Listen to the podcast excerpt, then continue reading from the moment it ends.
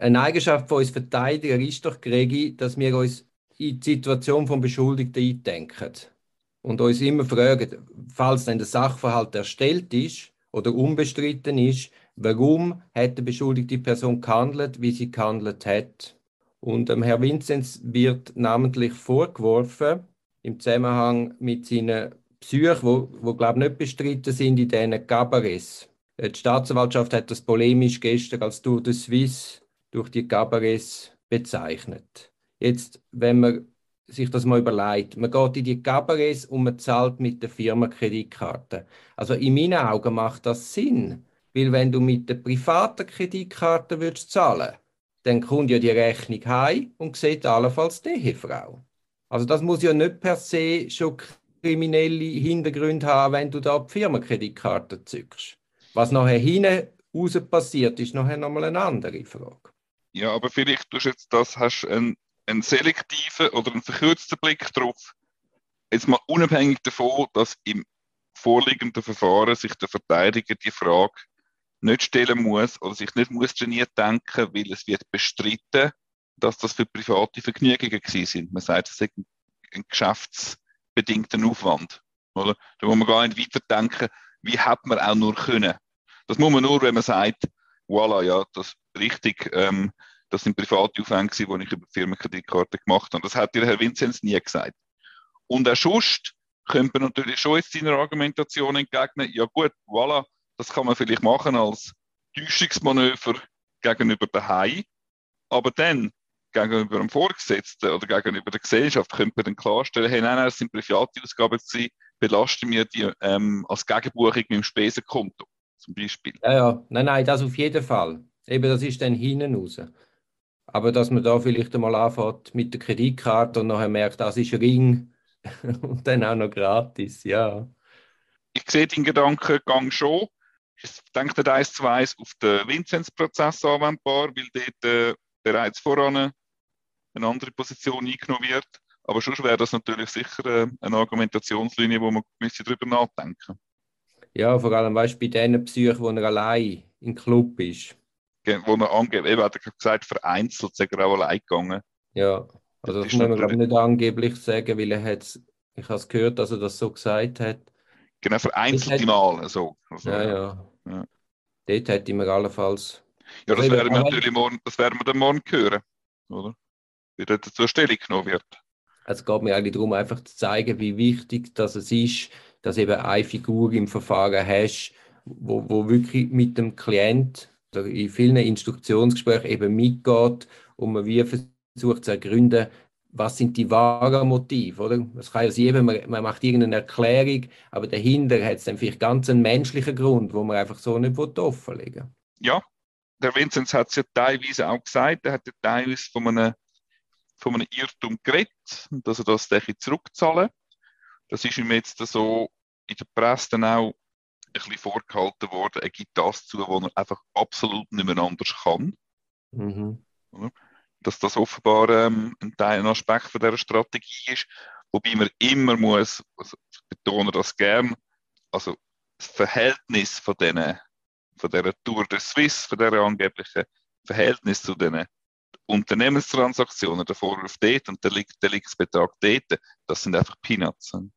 Ja, was auch noch ist, scheinbar sind ja die Spesen, die Abrechnungen am VR-Präsident auf dem Tisch gelandet. Das ist bekannt, ja. Ja, jetzt da kann man sich auch die Frage stellen. Irgendwann hat man am Vinzenz den Lohn deckelt. Interessant wäre es noch gesehen, in welchem Moment die Spesen aus dem Ruder laufen. Gibt es dort einen Bruch? Und dann kann man allerweil sagen, also wenn dann der Verwaltungsratspräsident plötzlich mit viel höheren Spesen konfrontiert ist als vorher und das noch mit einer Lohndeckel einhergeht, also dann kann man dann schon sagen, er hätte es müssen merken und der hat es genehmigt. Er hat einfach die Augen zugemacht, weil es einfach Dreifeisen raketenhaft durchgestartet ist. Ja, ich denke auch, man kann jetzt gerade wieder das erklärt hast, wenn das, wenn das ein zeitlicher Zusammenhang hat zwischen der Deckelung und einem Anstieg von diesen Spesen, ist die, der Einblick auf den Umstand, wo die Staatsanwaltschaft könnte Ihnen sagen, da ist das Motiv, warum man das so gemacht hat, oder? Mhm. Man hat wieder der Reifeisen wollen Heizahlen bestrafen, sagen, ja gut, dann... Ah, nein, dort halt... man hat einen Lebensstandard gehabt, wo man dann nicht mehr hat können decken Okay, okay. Also, ja, sexuell, oder? Einfach der eine Blick drauf könnte sein, da hat man das Motiv, warum man privaten Aufwand über das Geschäft genommen hat, oder? Andererseits kann man eben auch die Position von der Verteidigung einnehmen, wie du sagst. Ein, ein sprungartiger Anstieg vom Spesaufwand hätte mir zwingend auffallen, beziehungsweise ist am VRP auch aufgefallen und er hat sehenden Auges hat er das gleich abzeichnet, weil er in einem Gesamtkontext gesagt hat, nein, wir brauchen den CEO, wir brauchen die Erfolgsspur.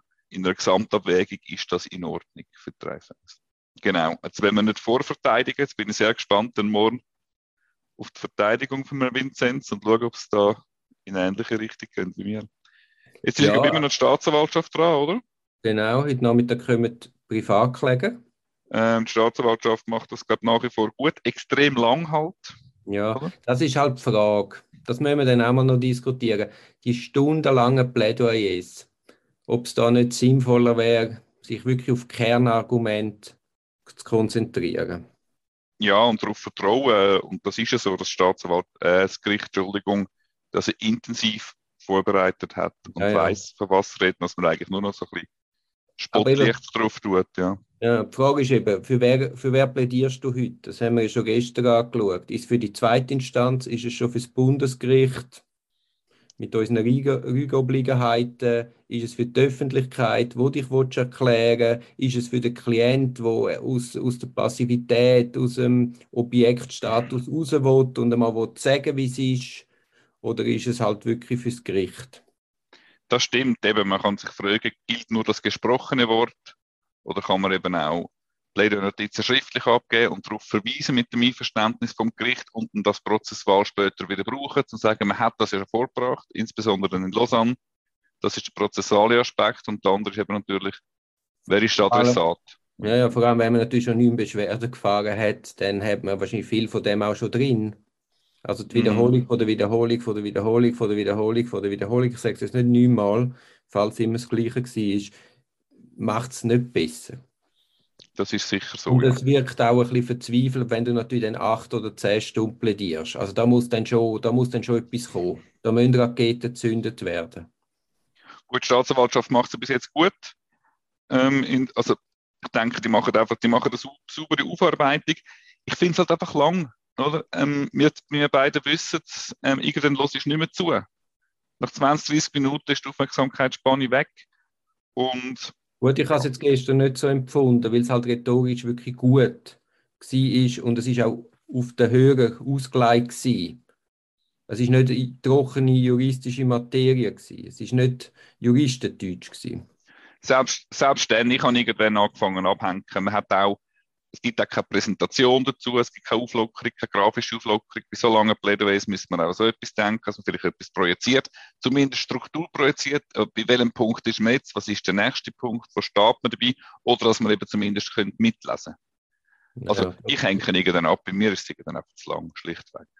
Gut, wenn ich jetzt Parteivertreter wäre im Fall, würde ich, äh, hätte ich natürlich nicht zugelassen, sondern ich habe für mich gelesen. Genau, so machen wir es ja eigentlich in der Regel. Ja, ja, ja natürlich.